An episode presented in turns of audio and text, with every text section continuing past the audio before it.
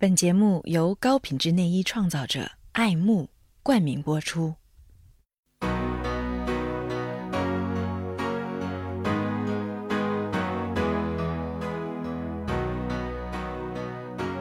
是我回想起来，那个年轻的阶段，反而是没什么安全感的阶段。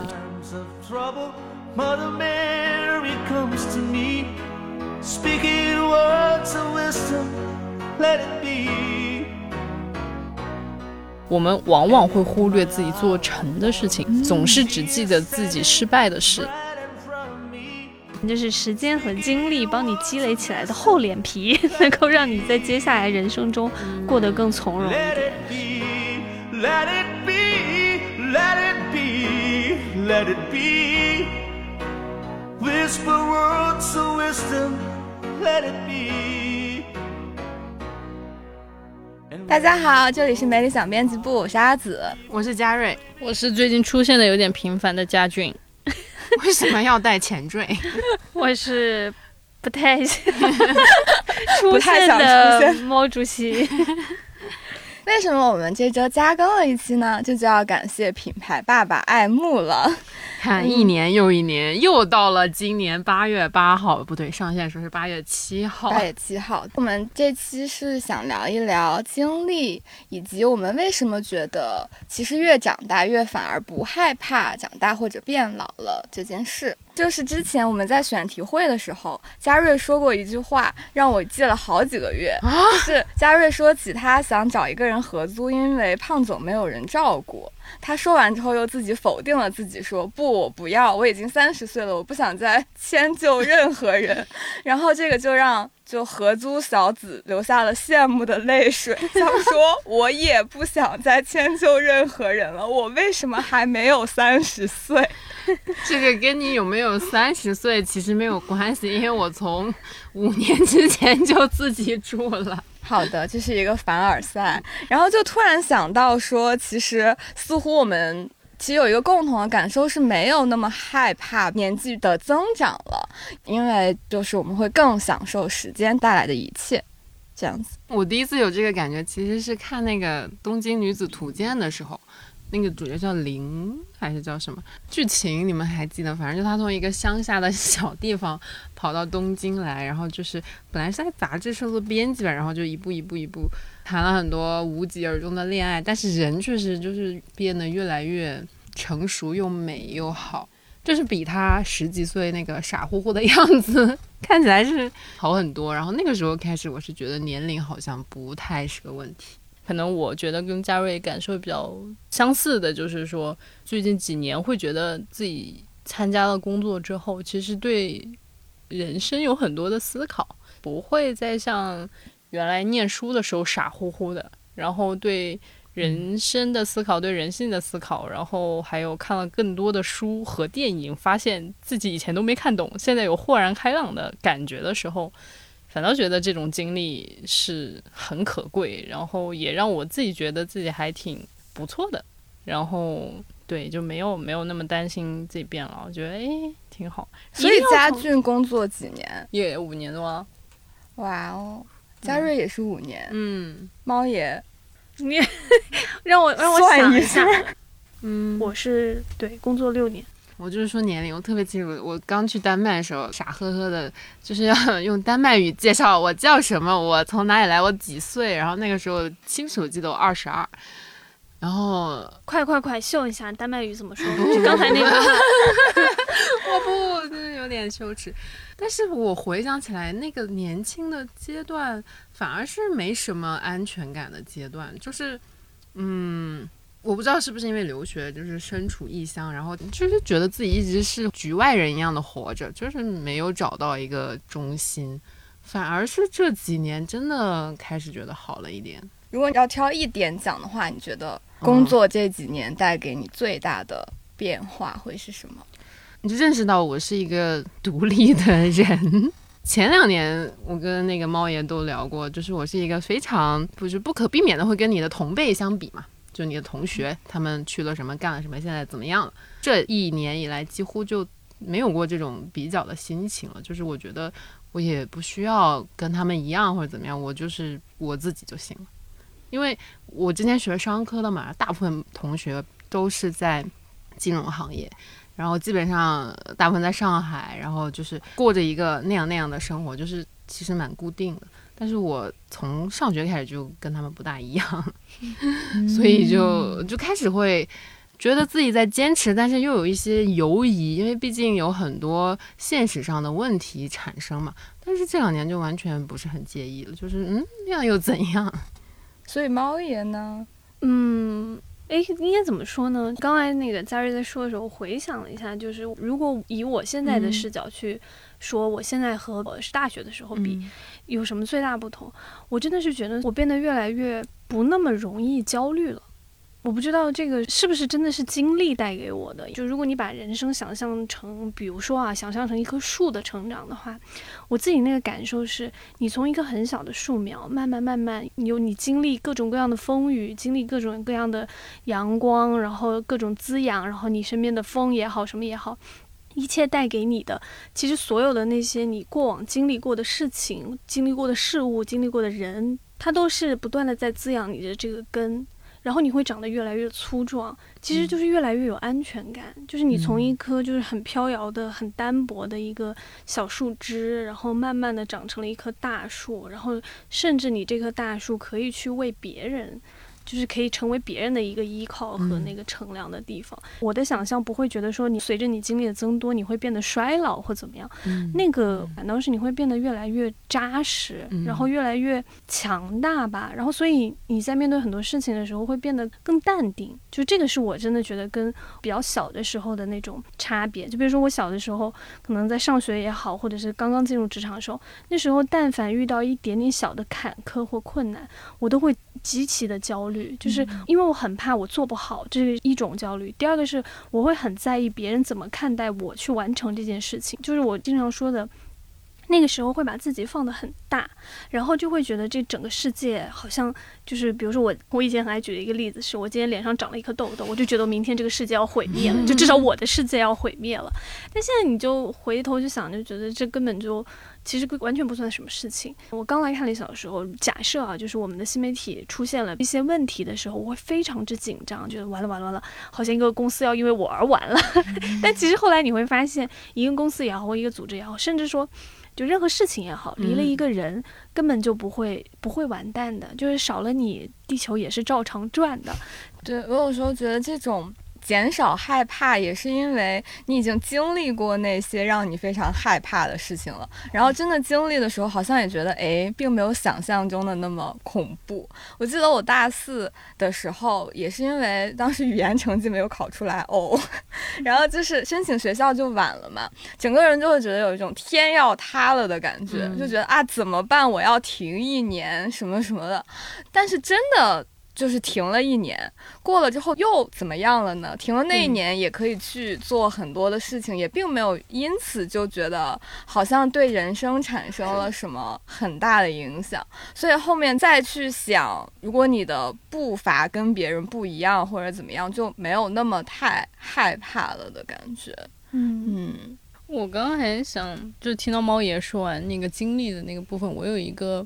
补充吧，就是当你经历的。到一定量的时候，它其实会发生一些质变。那个质变就是，它会开始能够指导你去预判一些你从来没有遇见过的难关，有可能会对你提出来的挑战。打个比方说，你可能工作了三年，然后你遇到了不少事儿，然后但其实你在第四年的时候，可能领导或者组织交给你一个更难的任务，然后那个任务也是你完全没有做过的。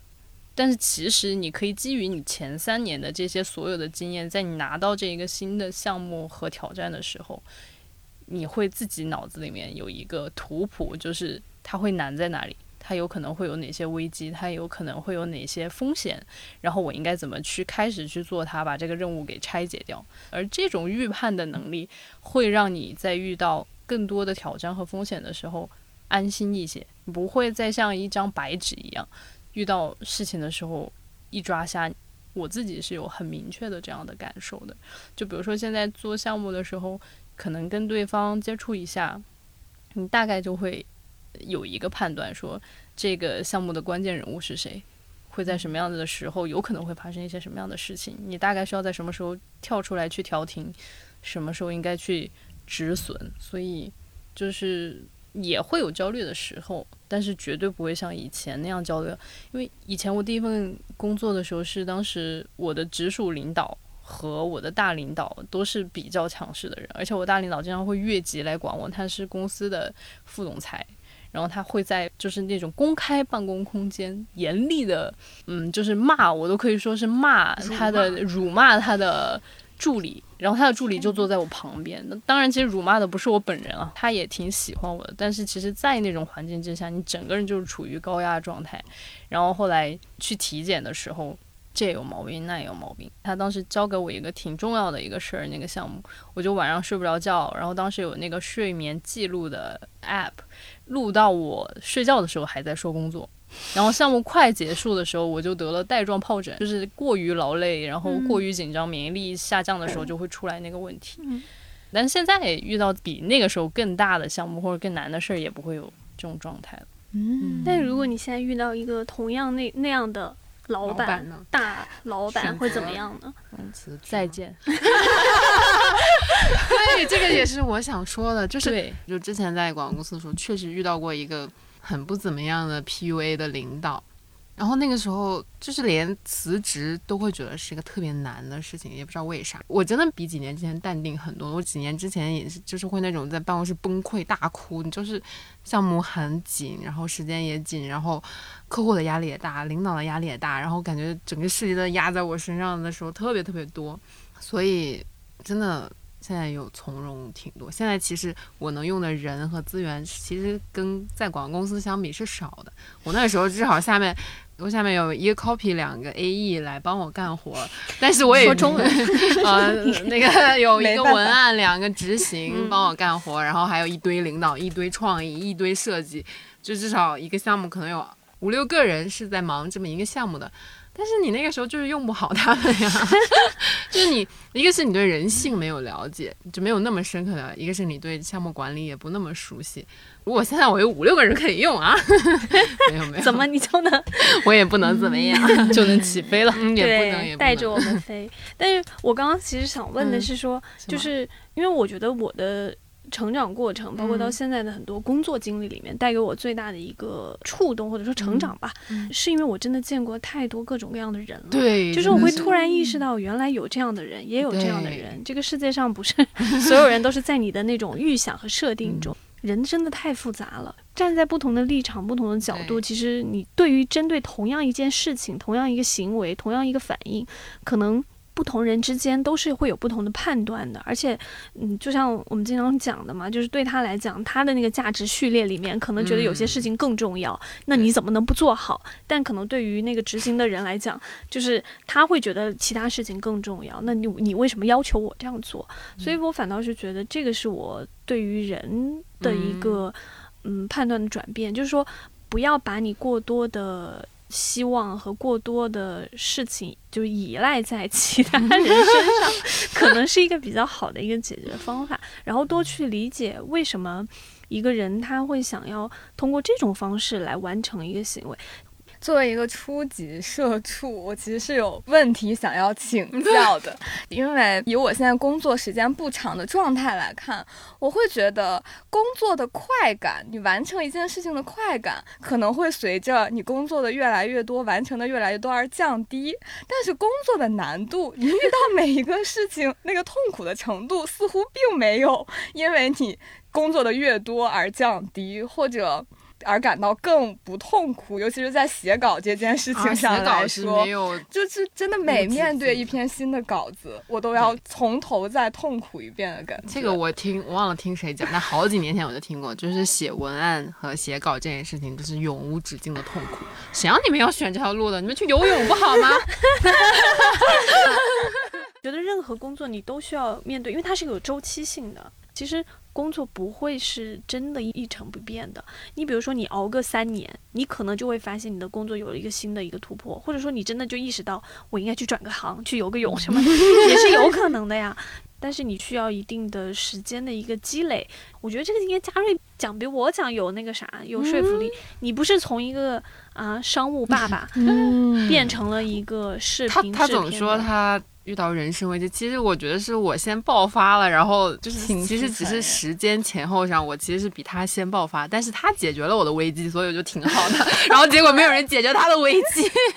其实我有两个方式去解决，嗯不是去解决，就是我有两个方式逃避。嗯第一个就是好，我我不干这份工作了，我就回家躺着，我先躺一个月再说，我先躺嗯三个月再说。嗯但是后来还想了想，这不会真正解决你的问题的。对，就是你不去干一件事，你只是在那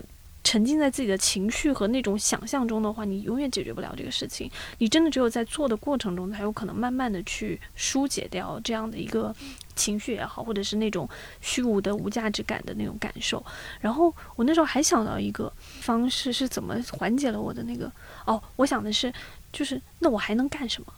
我认清自己的有限性，真的是一件非常好的方式。哦是的，真的是认清自己的有限性。就是我曾经想过，就是好，我今天不做看理想这份工作了，嗯我去另一家公司。嗯我说那我去干嘛呢？难道我在那个工作中不会遇到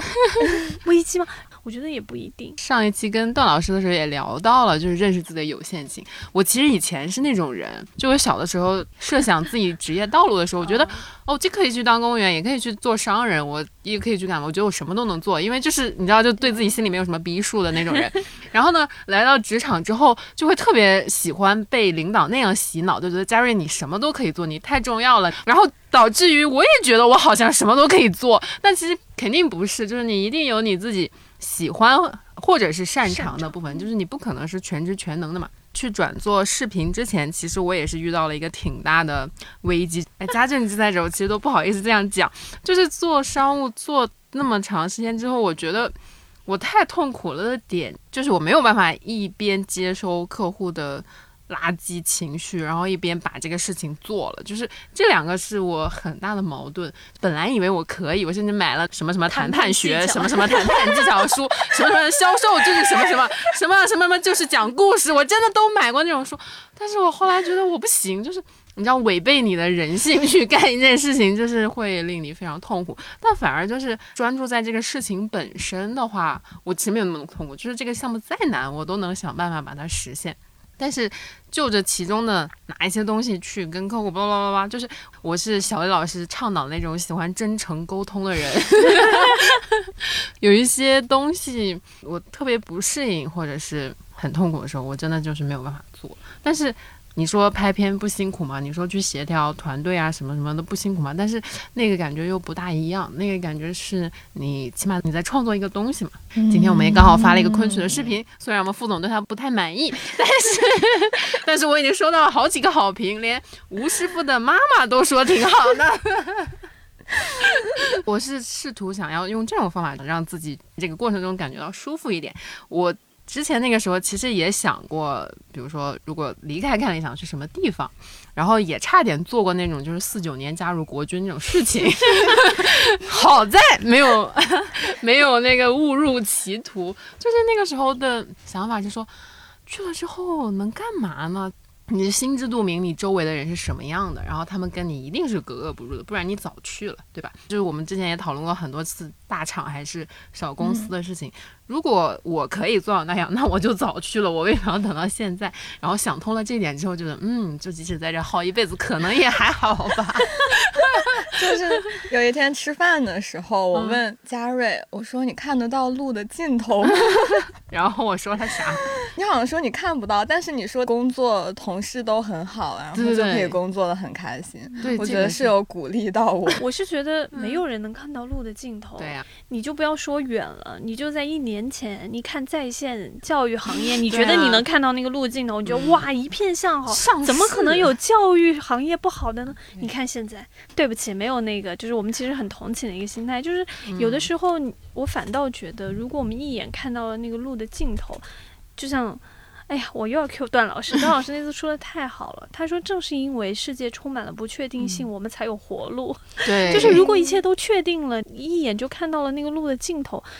你好像也挺无趣的。那你就只能按照一个剧本的方式，然后一种活法，甚至是你不认可的某种。活法，然后这样活下去，好像也没什么意思。而且说白了也是，我觉得没有人能够真的看到 路的尽头，可能路的尽头就是死，就死亡是唯一确定的路的尽头。但至于就是，我现在是觉得说，你走在这条路上的时候，你左右看看，然后你会发现，其实这一路上的那种。路边的花花草草啊，你遇到的小野猫啊，其实还是很令你快乐，而且是有惊喜的。就是你会走着，突然发现，哎，好像是有一点什么。很好玩的，有可能能够有不一样的一个东西吧。嗯，因为以前就把自己限制死到说好，你如果做商务做到底，那就是这样或这样或那样或那样，就是其实你大概知道那样。然后想想，太绝望了，我不。嗯，对，有的时候看到路的尽头，反而会觉得好像没那么有意思。其实心理也好，或者是事情的发展也好，有的时候真的是一个抛物线的过程。就你但凡过了某一个点的时候，你就会发现，哎。好像好了。如果你再看的稍微远一点的话，所以我就觉得这真的是成长带来的好处。就是当你那个线拉的足够长，你再回头看看，你就会觉得，哎，那些算啥呀？就是我当时焦虑和我揪心的那些点，回头一看，嗯，根本都不算什么。甚至就觉得，哎，当时的我还挺可爱的。就是哦，我现在人生哲学就是希望我自己能够活得从容一点，就是千万不要因为。不要把自己陷在某一个过不去的坎，然后好像把自己的路给挡死了。嗯嗯。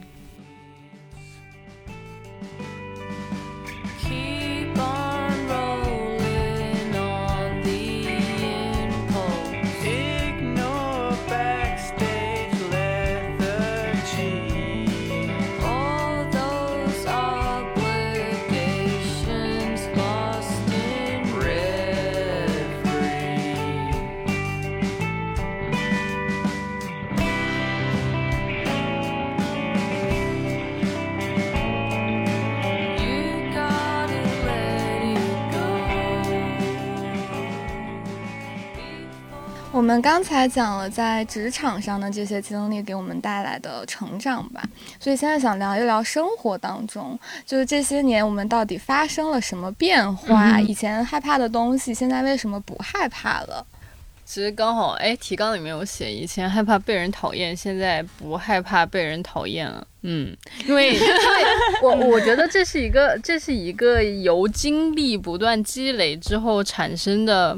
认知上的改变，就是看了那个叫什么《被讨厌的勇气》，然后里面有一个非常重要的，就是讲客体分离。然后我觉得那一个认知，当然你看书的时候你说哎我都懂了，都懂了，然后结果你到生活当中去实践的时候，你又发现你自己又变回你自己以前的那种状态。比如说，可能刚刚猫爷说的那个，呃，你会说别人为什么不按照我的想法来做？或者是说你做这个事情为什么是这样去想的？就是这种实际上都是没有很好的去做客体分离。客体分离就是别人的事儿是别人的，我的事儿是我的。然后我自己原来最大的问题是别人的事儿，然后他会说：“哎呀，我不知道怎么办，你可以来帮帮我吗？”我永远都是说：“好，我来帮你。”然后最后就把自己给拖死，就是很不懂自己的精力分配。然后因为我还很担心，我拒绝别人。找我求助会让别人不喜欢我，就是其实里面有很多很复杂的，就是思考，但未必我真的想的那么清楚。当时就是一瞬间，我就觉得我不能拒绝别人，但到现在我就觉得拒绝别人没有任何问题，就是而且会很干脆的去拒绝别人。比如说有的时候我的合作方或者在生活当中，他会说：“哎呀，这个事情好麻烦啊，我怎么办？”但我心里特别清楚，这是你的事儿，跟我没关系，我就会直接说：“那你自己想办法，我相信你一定可以。” 对，这就是为什么家俊适合做商务。然后还有比如说家属这段时间他的情绪非常的不好，那以前我可能就会总会说，哎呀你怎么不开心啦？然后尝试着要去帮他鼓劲儿加油，但是其实，当一个人他自己没有那种动力的时候，你在外界给他很多说你怎么不开心啦这样子的敦促，其实是给他更多的压力。情绪这件事情是他要去解决的，你只能在旁边做一个陪伴的角色。你不要想着说给他多打几个气球或者给他多鼓几次掌，他就会站起来了。对，就是陪伴，可能就是最重要的事。很清楚的明白，别人的事儿是别人的，我的事儿是我的，先把自己这一摊的事情。搞好，而且我特别相信，就是把自己这一摊子事情搞好了之后，才能更好的去帮助到别人。就比如说，刚刚其实佳瑞也好，猫爷也好，分享了很多职场的经验，就是他们自己积累过来的。当然，我也有我自己职场经验。然后，我有一个我自己非常在意的小实习生，他其实也是一个比较就是才进职场的小社畜，这样他就会有很多。职场的问题，他说啊，我怎么去管理我的老板？我老板给我提出来很多很不靠谱的这个，然后他就一直不停的就是很焦虑。然后我每次看到他的时候，我就会觉得，哈，我以前的经历是可以帮到他的，可以帮助他少走一些弯路，没有让他自己一个人在那种黑黢麻空的地方一直打转。但这个其实前提也是在于我先把自己搞好了，我不是处于一种乱七八糟的状态，我自己有好的精神，也有这个好的精力可以去帮助到他，所以。课题分离这件事情真的是让自己生活轻松很多。嗯，可以考虑把你帮助小实习生的东西 书面化给大家 传递一下吗？我也想看看。社区。刚才讲那个管理自己老板，我就突然想起来，前两年我在广告公司的时候写简历。就会专门写一条向上管理、横向管理什么，就是会用这种很大的词。然后，因为可能就是我是那种从小比较听话的孩子，我就会就是老板会自然而然的喜欢我，然后我也能扛事儿。于是我把这个认为是一种向上管理，其实根本不是。所以就是，我就回想起那些年简历上写那些看起来挺好看，但其实。我都不懂那是什么意思，所以你现在学会向上管理的能力了吗？没有，我我现在对于所有的管理就是真诚。我觉得这个最有用，就是我特别不太喜欢，就是嘉瑞说他遇到去 sell 那些书给他的人，就是这个话术是怎么样的，其实就是讲故事。最重要的事情就是嘉瑞说的真真诚。嗯，你可以做，你就告诉他我可以。我我之前遇到过一些很有意思的就是谈判。过程当中，就比如说对方可能从一些小事，他会问你你公司有多大多少人，然后你会发现对方不会直接来回答这个问题，他会说啊我们公司之前做了哪些项目得过很多奖，那然后其实我听到这句话的时候，我完全会理解他为什么不敢直接回答他公司的人数。就是他会认为他自己是个小公司，然后就没有底气、没有实力，所以他要从另外的角度上面来说，其实我们是一个很有实力的人。但是问这个问题，你公司有多大的人，他可能根本没想这么多，他就是随便一句。的一个问题。对，就是你公司有多少人？所以有的时候不要太过多的去揣测别人的这个动机，他问出来，你真实的去回答他，就是一个很好的交流上真诚一点，其实会省很多事情。我就觉得。我倒是有一种感觉，是觉得有一些，无论是媒体也好啊，自媒体也好，各种各样的人，就是把职场有一点点过分妖魔化了，就是什么。嗯，比如说老板怎么 PUA 你，然后员工怎么向上管理，这个我都觉得有的时候是一种自己的臆想。你老觉得别人是在压迫我、压榨我，但是其实认真说，就我觉得老板有时候可能根本就想不到这一层，而且还有的时候有一种那种小小的侥幸，觉得说，哎呀，我今天好像什么事情上占了一点便宜，然后哎呀，我能够 管理上面。但其实我说实话，就是这个也确实是经历带来的，就是 你会意识到，就是这种小小的侥幸哦，其实都没什么。太大的作用也没什么太大的意义。你这个就很像，就是我们前一阵子不是招人什么的，看了很多简历嘛。我真的记得有很多写的很漂亮，你大概也能看出来，比如这件事情里应该，比如他是个实，他是个实习生的身份，他写出那个东西是个项目经理该干的事情，就是你是能看得出来的。但是你就嗯。嗯，那比如说我我们部门就是前上个月刚入职的一个新同学嘛，他其实简历没有很漂亮，就是他待过的地方也不是大厂，但是这个人就特别对，他来的时候就是我的第一反应就是特别好，然后跟他聊之后也觉得特别好，然后马上让领导去面，领导觉得挺好，然后就入职，入职后就是验证，就果然很好，就是那个背后真实的人真的比那个漂亮的话 好很多。对，而且有的时候其实，在面试时候你不用。哎呀，又职场 教学，然后我们回到 别的。刚刚那个问题是以前害怕什么，嗯现在不害怕了。我以前特别害怕不能成为，比如我爸妈期待那个更好的孩子，或者是什么什么，这个也讲过很多次了。就是怎么破除了这个信念呢？是因为其实大家对于这个更好的标准是不大一样的。我我以为是说已经成为不了了，啊，就算了。啊，也也有，就是成为不了他们期待的那个，就放弃了，然后决定自己找别的路走走了。就他们期待的那个是，就是所谓的财富上、地位上的增长，然后想说，嗯，可能也实现不了，然后就 放弃吧，嗯去干嗯更实在的事情吧。对，我想回应一下嘉瑞说的这个，我我的爸爸是对我要求非常严格的，然后嗯他会很喜欢在家里面说那个小小孩就是要考清华北大的，然后但他他没有直接跟我说，但是他跟很多家人们说，嗯然后呢，结果后来高考的时候没有如他的愿考上清华北大，但是其实也没有考得很差，就是也是二幺幺九八五，但是我爸就。在多年我念完大学，就我出国念完大学之后，他说：“你知道吗？我在高考的时候知道你考成那个样子。”他说我其实当时觉得很丢脸，啊然后我其实很震惊，但是后来我爸又接着说了一句话，他说：“但这几年我看到你在念大学的成长，我发现你的快乐才是最重要的事。”哇就是其实爸爸爸爸也在成长，我觉得他也在成长。就是他以前觉得优秀的女儿是最重要的，但后来他发现一个快乐健康的女儿才是更重要的。所以说，其实这种害怕也是跟着经历越来越多了之后，你会发现生活当中真正最重要的事情是什么。比如说，我现在觉得一个健康、快乐、真诚、善良的自己是最重要的。嗯嗯，嗯，对你就会把更多的精力放在能够让你变成一个健康、善良、快乐的人身上。不要只会去满足别人眼中对你的嗯期待，我觉得这个确实是蛮重要的。我跟家俊的那个感觉很像，就是我小时候也会觉得，就是我父母对我的期待，就是你必须要有很好的成绩，然后考上好大学，有好工作，等等等等，就是按照那种很标准的社会嗯成功模板去走的那种。但是呢，我后来反倒发现，这是我对我父母的误解，就我一直以为他们是这样期待我的，但后来我却发现，其实父母，反正至少我的父母啊，他对你根本不是这样的期待，他当然希望你好，比如说他希望你上好大学，是觉得这个好大学会给你未来的人生有一个更好的铺垫，在他们嗯看来，所以他其实根本上来讲，还是希望你自己过得更好，才是他们所期待的。我反而觉得是这个。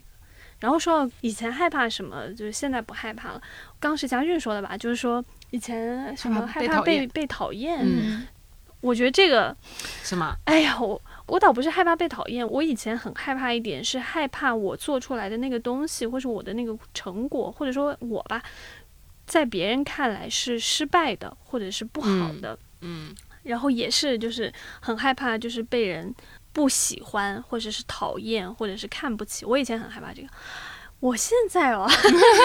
有一种心理是觉得什么？能被人讨厌也是一种能力啊，就是哎，也挺酷的，真的，我真的是觉得，就是我现在很羡慕那种像那个什么穿着 Prada 的女王啊，然后什么女魔头啊，嗯类似这样的一些称号，我就觉得，哎呀，她有底气做到就是那样，我觉得啊，你好好有点东西，有点东西。对，真的是为什么呢？就是说我以前也确实也非常在意别人的看法，就是我做事情，然后我怎么去完成一个东西，我会非常害怕说我没有做到让别人满意，嗯或者说我做出来这个别人看来它不是一个好的东西，或者说不是一个满意的结果。我以前非常害怕这个，就觉得不行，我一定要做到那个最完美的 那个人，然后做到最完美的那个东西，我我才能被人认可。我觉得那个时候真的是很渴望一种很强烈的希望别人认可我的那种那种渴求吧。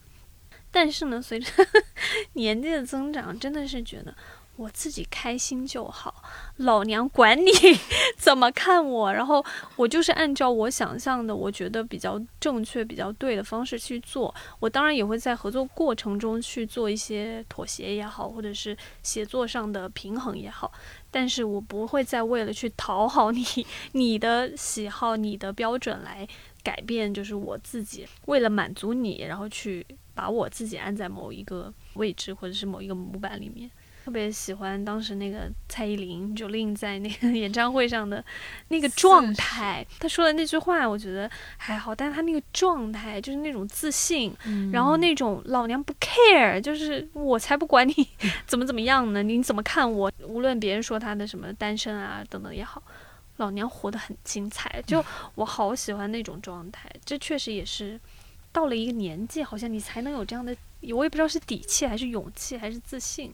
嗯，我觉得也是一些这几年来不断的这种经历，让你觉得自己总是有价值的。就是在这个过程当中，其实我们往往会忽略自己做成的事情，总是只记得自己失败的事。所以我现在有一个日常的会做的小动作，就是比如说一个月或者两个月。我会回头过来细数一下这一个月我到底做成了什么事儿，然后其实你看到那个一条一条的被写满的时候，你会觉得，哎，我做成的事儿蛮多的，当然也有失败的，就做成的事儿蛮多的时候，你会不断的给自己的那个价值感加分。然后其实我相信 Jolin 的那种老娘就是很牛，我根本不管你，就是靠他的一件一件的，他看到他自己的做成的事儿的成功。给他了那个价值感。其实我有一个那个职业的教练，然后有的时候就是在过往，我可能工作就是有一点，我觉得哎呀，我那个时候做的工作好像不是我真的想要的。我想找找教练能不能帮我指条新路出来的时候，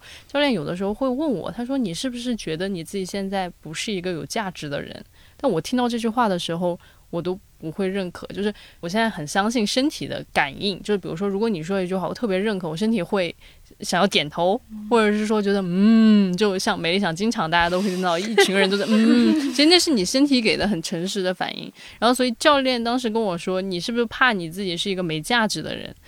我那个时候听到，就像听到了一句杂音，我身体没有任何的反应。然后我告诉他：“我说教练，我觉得你说的是错的。其实从这种角度上来说，教练也是比较权威的人，但我也敢直接跟他说，我认为你说的是错的。”我现在没有这种感受，然后教练反倒就会说：“哎，我觉得你敢于说不，敢于说你说的是错的，本身就是一个你对你自己价值感的肯定，就很妙。”我就觉得，就是这个过一段时间写写自己都做成了什么这件事情来回顾自己，会给自己更多的自信吧。就是很多人说你需要更有自信，自信不是凭空而来的，自信是他做一些事情得到了正反馈，他这种不断的正反馈加强之后，他永远相信自己。能够做成事情，他就会有自信了。那种自信真的不是天天在那个镜子面前，镜子面前说你是最棒的，不是这样的。那是 对，想分享个小 tip，虚胖，就是 乐观的想法了。然后我我心里面就是在想，其实底气也来自于。已经经历了那么多的失败了，对，就是我刚刚也想说是，做不到又怎么样呢？失败了又怎么样呢？还不是好好的活着。是的，我现在有好多时候都是这种心态，还是回到那个，就当你认识到自己的有限的时候，然后呢，你就会觉得有很多事情真的没什么大不了，就放轻松一点，然后在每件事情上你无愧于自己，就是你知道，OK，我在这个里面投入了足够多的心力，然后我能给到这件事情足够多的。经历的情况下，然后它最终的结果，无论是好也好，不好也好，你就接受就好了。而且就我的经验来说，如果你真的去做一件事情，然后你能够全力以赴的去把它做好之后，那个结果真的都不会太就是差到哪里去。认可。不是，我就特别想说，真的是有的时候有成就当然是非常好的。反正就我我的感觉是，失败是我非常重要的一部分的底气的 来源。就是我尝试过失败那条路径了，我知道失败是一个什么样的一个感受，什么样的一个对我的影响，是一个什么样的结果。然后我接纳它了，然后我会把这一次在失败里获得的经验，然后获得的一些怎么说，做下一次事情的动力，然后我下一次在面对失败的时候，我就会变得从容一些。我的感觉是这样。在那个录这一期之前的时候，我还想说呢，我没有那种说就是非常害怕年龄增长这件事情，但是我还挺怕变老这件事的。就是我现在会，比如说想去运动啊，然后呢，什么抗糖啊，然后什么，其实还是会有焦虑，就是焦虑变老，这个真的是，就是那种我不知道是不是因为，哎，优雅的老去这个概念，实在是在大众媒介中被传的好像太怎么怎么样了。然后还有很重要一点就是说，好像女性到了四十岁，你还得那样你，还得接受跟小姑娘一样的那套外貌的一个标准和对于美的定义，就还是白瘦幼的那一套才行。那个是我真的觉得。就是是一个很重的，就是对于女性的一个，无论说枷锁也好，还是怎么样吧。但我不知道怎么讲这个，因为我我自己很矛盾，就是一方面你不希望好像是身被体规训一样的做这个事情，对但另一方面你又对你又没法接受。你说我好，我一想象，我靠，我四十岁我要大腹便便，知心人皆有之。但是我真的很向往有一个去性化的身份，哎，就是伦敦生活里面提到的那个，当你不再来月经，就会打开一个新的世界。我现在对变老的渴望全部都建立在当我不再来月经。我在想，刚刚猫也讲到的这个害怕老，是不是因为大家在主流的媒体上面总是把老和丑和衰弱直接的非常紧密的联系在了一起？但是，比如我们只是追求的身体状态，就是你先认可，就是说年纪大了之后，你的身体状态就是会有一定程度的下降，嗯先认可这个。但是我们可以努力保持的是，我们永远保持在那个年纪的，就是比较好的区间状态内就行了。就比如说你现在去运动，其实你不是为了要瘦成一道闪电或者怎么样，你只是为了说，OK，我从现在开始，可能到四十岁、五十岁，我还希望我的精力值能够保持在一个比较好的状态当中。嗯，会不会就没那么担心老去？嗯你会担心老就是满脸皱纹吗？你会担心这种事吗？会啊，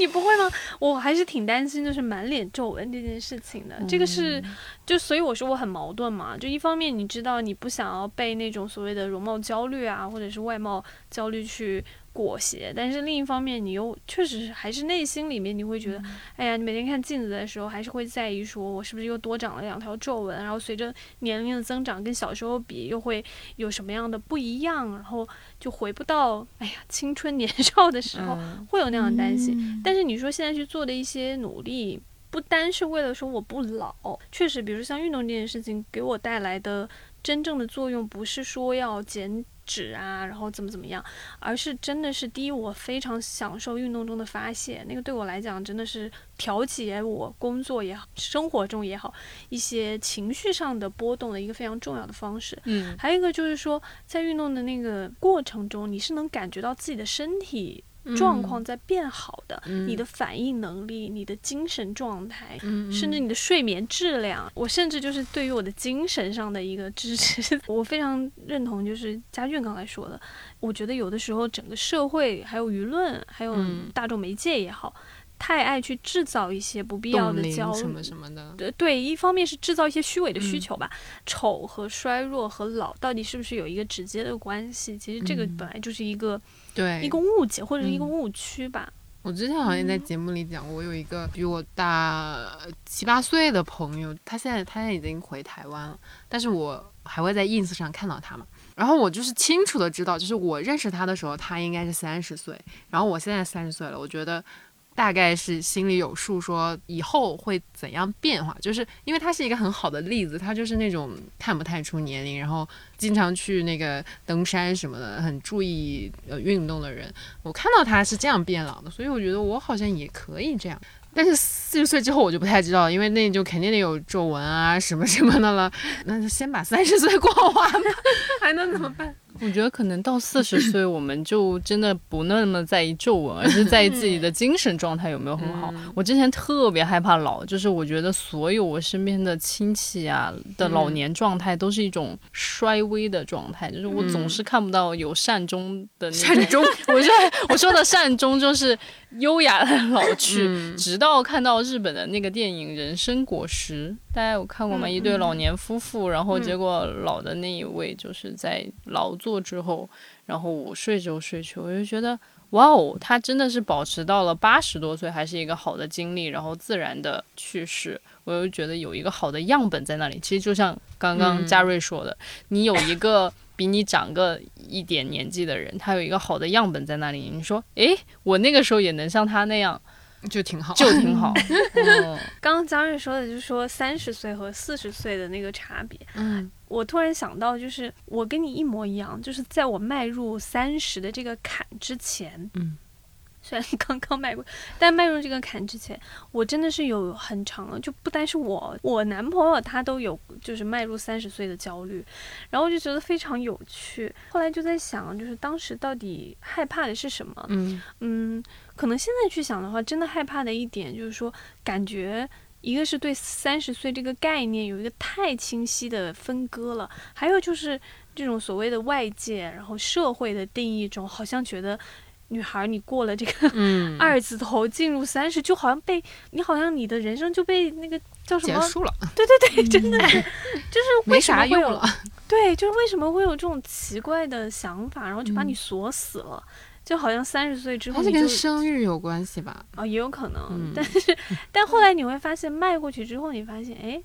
我跟二十来岁根本没有什么差别，嗯，二十九和三十一的那个差别根本就嗯没有差别，所以就觉得有的时候是我们可能自己，然后加上这种外界的一些嗯，影响吧，把一些就是年龄看得太重了，就真的是看得太重了。但是当你放弃掉这个事情，去真的感受你自我的一个状态和自我的一个，就是我在现在这个时刻我的那种状态的时候，我觉得是挺不一样的。我觉得我比三年前的自己状态更好。我也是，我也是哇，就是我一六年那个时候，一七年左右，那时候嗯刚上班，然后呢，那一阵真的是特别焦虑，然后严重的就是体重增长，然后呢，嗯心理状态也不好，然后健康状况也不好，压力特别大。现在就是你们三年前的自己正坐在这里看着，你熬吧。我就全程懵，就全程就是嗯，我就是那么迷茫。哎，过了就好了，对，所以我现在真的很渴望快一点，变老。我也想要快点工作五年六年，五年六年是一个阶段吗？五年都可以从商务爸爸变成制片人。我记得我那个读研究生的时候，就是因为我们学校是完全开放，就在社区边上或者地铁站边上，然后我就记得有一对老夫妇，他们就是相依偎着慢慢走过那个林荫的道路，然后我就拍了张照片，我好像发朋友圈了。我觉得那个时候我应该是特别迷茫且焦虑，我那个时候真想跳过我整个人生，直接看结局是什么。我就是、我大概文案就就是好希望一下子变老，就是变成那样，就是一切都已经尘埃落定，我什么都不用经历了。然后我现在想想，那也太亏了吧！就是我什么都没有经，什么都没做呢，就老了，那那也太亏了。但是你真的就是现在的我，也是希望我想看看尽头是什么，管你们说什么没有尽头才能活，我就是想看看尽头是什么。哎，就是真的没有镜头，镜头是你自己创造的，你今天怎么选，那个镜头就在哪里，就是什么样。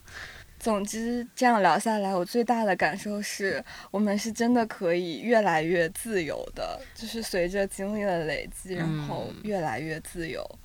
这会让我没有那么害怕下面的几年了吧。